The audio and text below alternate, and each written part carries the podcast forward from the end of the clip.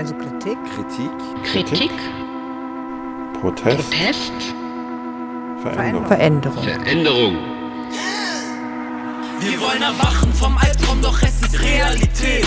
Jeden Tag ein neues Opfer, das nicht in der Zeitung In steht. einem Land, wo rechte Ideologie zur Meinungsfreiheit zählt. Wenn wir jetzt nicht handeln, ist es bald zu spät. Kritik. Protest. Veränderung. Das ist Kritik, Protest, Veränderung. Die Audioserie zum Neukölln-Komplex. In dieser Serie geht es um den rechten Terror, aber vor allem darum, wie sich die Neuköllner Nachbarschaft dagegen organisiert.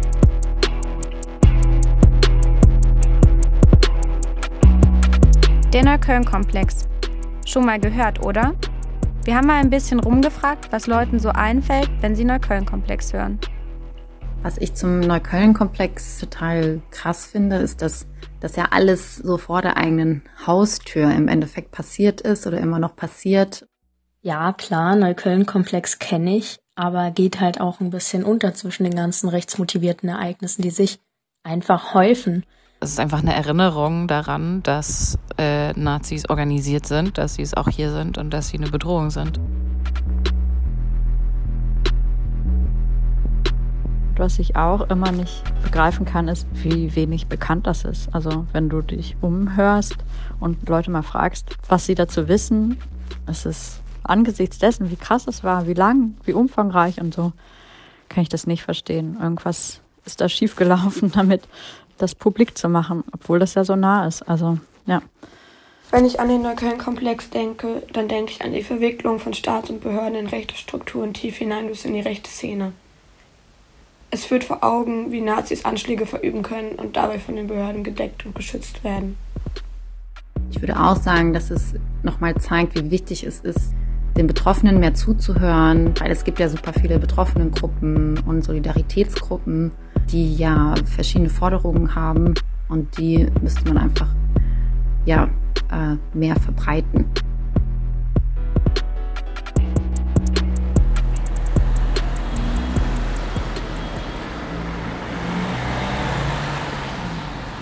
Hallo nochmal.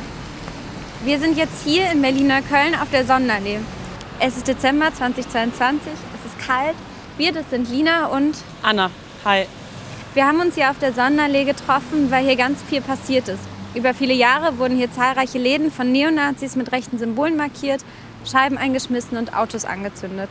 Ja, und dabei geht es eben nicht nur um krass viel Sachbeschädigung, sondern eben auch um Morde und Brandstiftungen. Und das zeigt halt, der Neukölln-Komplex ist rechter Terror. Die Gewalt, die hier von Neonazis ausgeübt wurde, die war halt systematisch bei Leuten zu Hause und gezielt auf Läden, die sie irgendwie scheiße finden und eben auch über einen super langen Zeitraum. Also man kann sagen, es geht 2009 spätestens los, so 2016 war die Hochphase.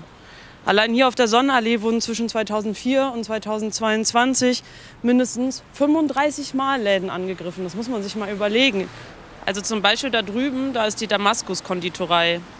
Da wurde zwischen 2019 und 2020, also in einem Jahr, sieben Anschläge verübt. Und in der Nacht vom 18. Juni 2020 brannte da ein Lieferwagen. Das Krasse ist, die Polizei hat ein fast ein Meter groß gesprühtes Hakenkreuz an der Fassade vom Haus nicht als Beweismittel aufgenommen. Erst als Nachbarin die Polizei darauf aufmerksam gemacht haben, mehrmals, haben sie es als Beweis aufgenommen. Und es gab doch auch in der Nähe noch mehr Anschläge, oder? Ja, richtig, richtig viele leider. Hier um die Ecke zum Beispiel, Wildenbruch und Weserstraße, da wurde ein linker migrantischer Treffpunkt von Gruppen angegriffen. Wurden die Scheiben eingeschlagen und ein Café wurde mehrmals angegriffen. Auch Scheiben eingeschlagen, Hakenkreuze gesprüht, Menschen bedroht und beleidigt. Das ist alles echt heftig und deprimierend, aber bei all dem dürfen wir nicht vergessen, es gibt eben auch den Widerstand. Wir hatten uns vorgenommen, mit dieser Serie nicht so sehr auf die TäterInnen zu schauen, sondern uns auch auf die Suche zu machen nach dem Protest und Widerstand. Trotz zahlreicher Anschläge haben sich die Menschen hier nicht kleinkriegen lassen. In den einzelnen Folgen unserer Serie sprechen wir mit Menschen, die vom rechten Terror betroffen sind und sich wehren. Und mit Menschen, die es sich zur Aufgabe gemacht haben, aufzuklären, laut zu sein und zu protestieren. Es geht in den Gesprächen um Mut, um Durchhalten und Solidarität. und auch darum zu verstehen, wie aus Kritik Protest und hoffentlich Veränderung werden kann. Das hast du schön gesagt. Ich bin sehr gespannt auf die Folgen. Aber in dieser Intro-Folge wollen wir uns erstmal einen Überblick über den Neukölln-Komplex geben. Denn der heißt nicht nur so, er ist auch ziemlich komplex. Wenn man genauer hinschaut, geht es nicht nur um Neonazis in Neukölln, sondern auch um unsere Sicherheitsbehörden, die die meisten dieser Taten nicht aufklären können oder wollen. Und du als Neuköllnerin verfolgst das ja alles sehr genau und kannst voll die Facts geben. Lass uns ins Studio gehen und gemeinsam in die Chronik der Geschehnisse schauen. Ja, voll gerne.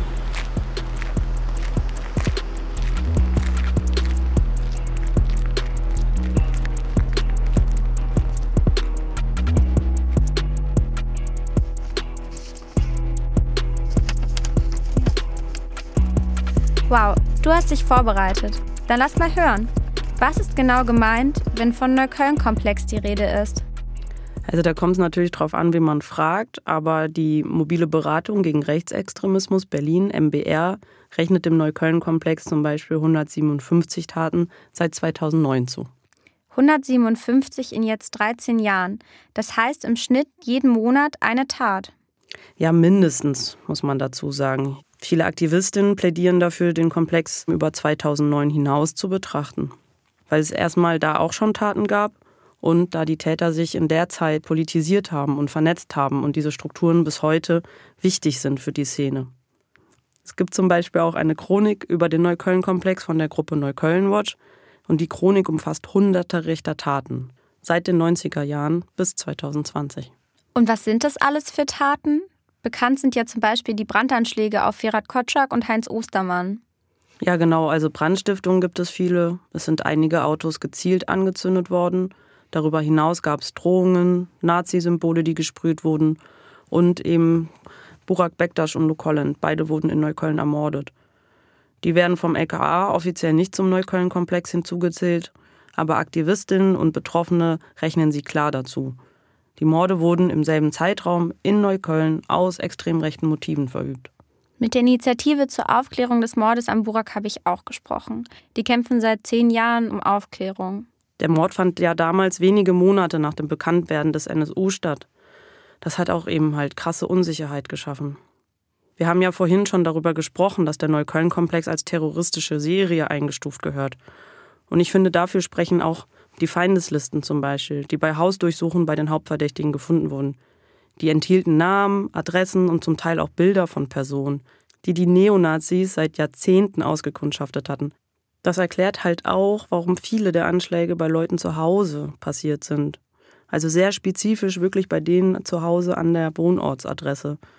Muss man sich mal überlegen, was das für ein Bedrohungsszenario aufmacht, wenn die dir hinterher spionieren und dich zu Hause angreifen. Man fragt sich ja dann immer, wann waren die dabei, wann haben die mich beobachtet, wie sind die an meine Daten gekommen. Absolut, das ist ziemlich heftig. Aber sag mal, eine Frage taucht bei mir immer wieder auf. Warum eigentlich Neukölln? Hast du dafür eine Erklärung?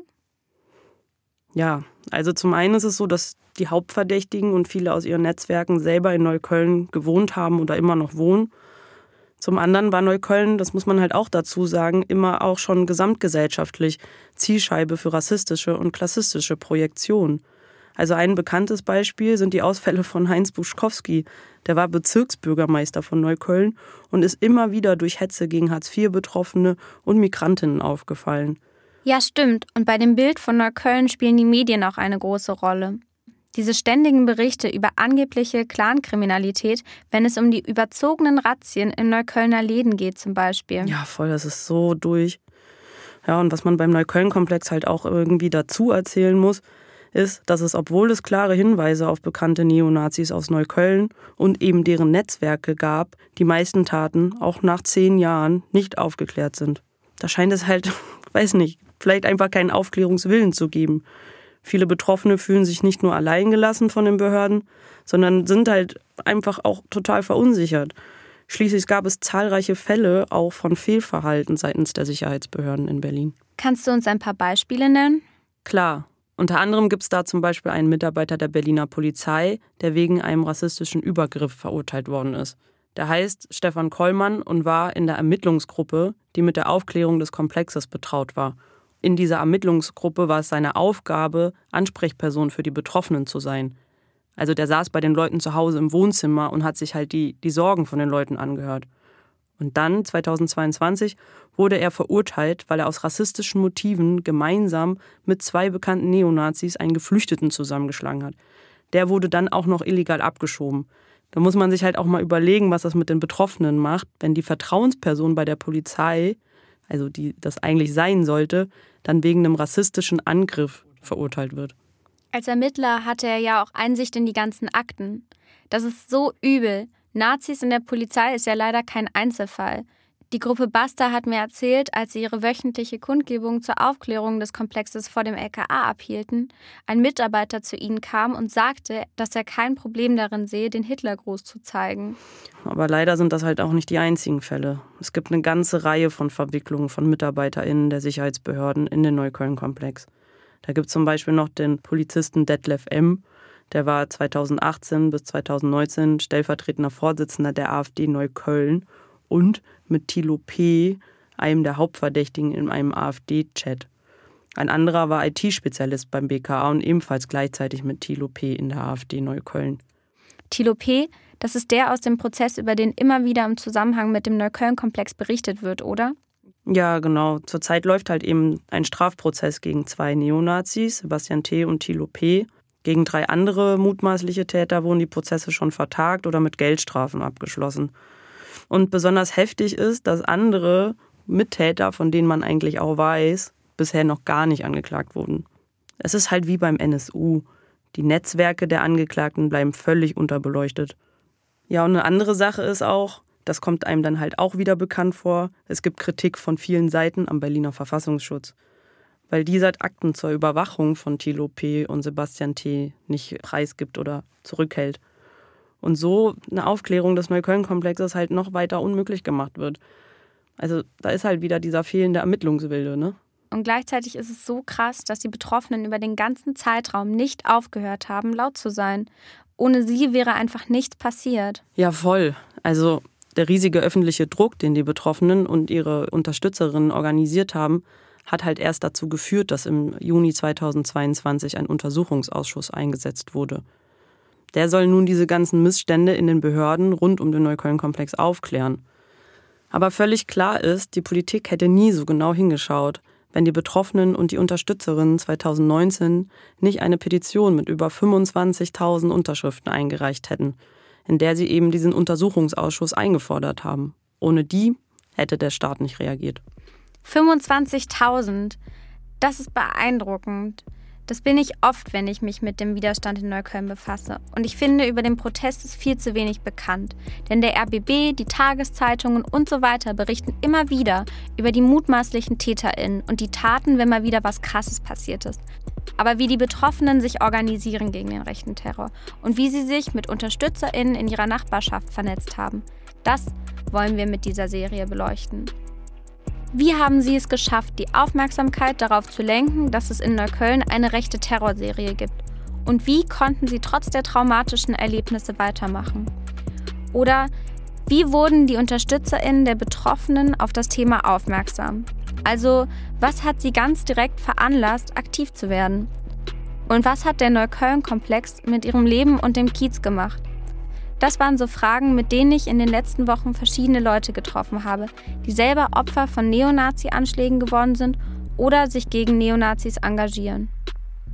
Mir ist auch wichtig, dass die Demokratie mit allen Fürs und Widers, die es da gibt, möglichst erhalten bleibt und nicht den Bach runtergeht durch irgendwelche Rechten, die ja, auf einmal hier die Oberhand gewinnen könnten in Parlamenten oder ähnlichem. Also für mich geht es weiterhin um Aufklärung, weil ich denke, das kann ja nicht sein. Also ich meine, man muss sich vorstellen, dieser Typ, der läuft ja hier vielleicht noch rum. Warum haben wir denn eine 0% Aufklärungsrate? Was haben die denn gemacht oder nicht gemacht, damit die Nazis halt über 13 Jahre halt Menschen terrorisieren konnten? Genau dasselbe hatten wir auch beim NSU, weil die Behörden halt einfach eine ganz andere Richtung ermittelt haben, warum auch immer, aus rassistischen Motiven. Und genau dasselbe haben wir im Prinzip auch in Neukölln. Und wir haben ja zwei ermordete Menschen, die sie aber nicht dazu zählen wollen. Wir zählen sie aber mit dazu. Burak Bektaş und Luke Holland. Was für mich aber ein Erfolg ist, dass durch unser Engagement äh, wir den Ermittlungsbehörden und auch der Staatsanwaltschaft immer weiter auf die Finger gucken und sie nicht machen können, was sie wollen. Halt. Das ist für mich auch schon ein Erfolg. Halt. Ich glaube, man kann echt viel lernen von den Leuten. Ich meine, die engagieren sich seit Jahren gegen diese Neonazis. Yes, es gibt in Neukölln eine bemerkenswerte Selbstorganisation und Protestkultur gegen Neonazis und rechten Terror. Das habe ich mit der Arbeit an der Serie nochmal hautnah gespürt. Also hört rein, lasst euch inspirieren und mischt euch ein.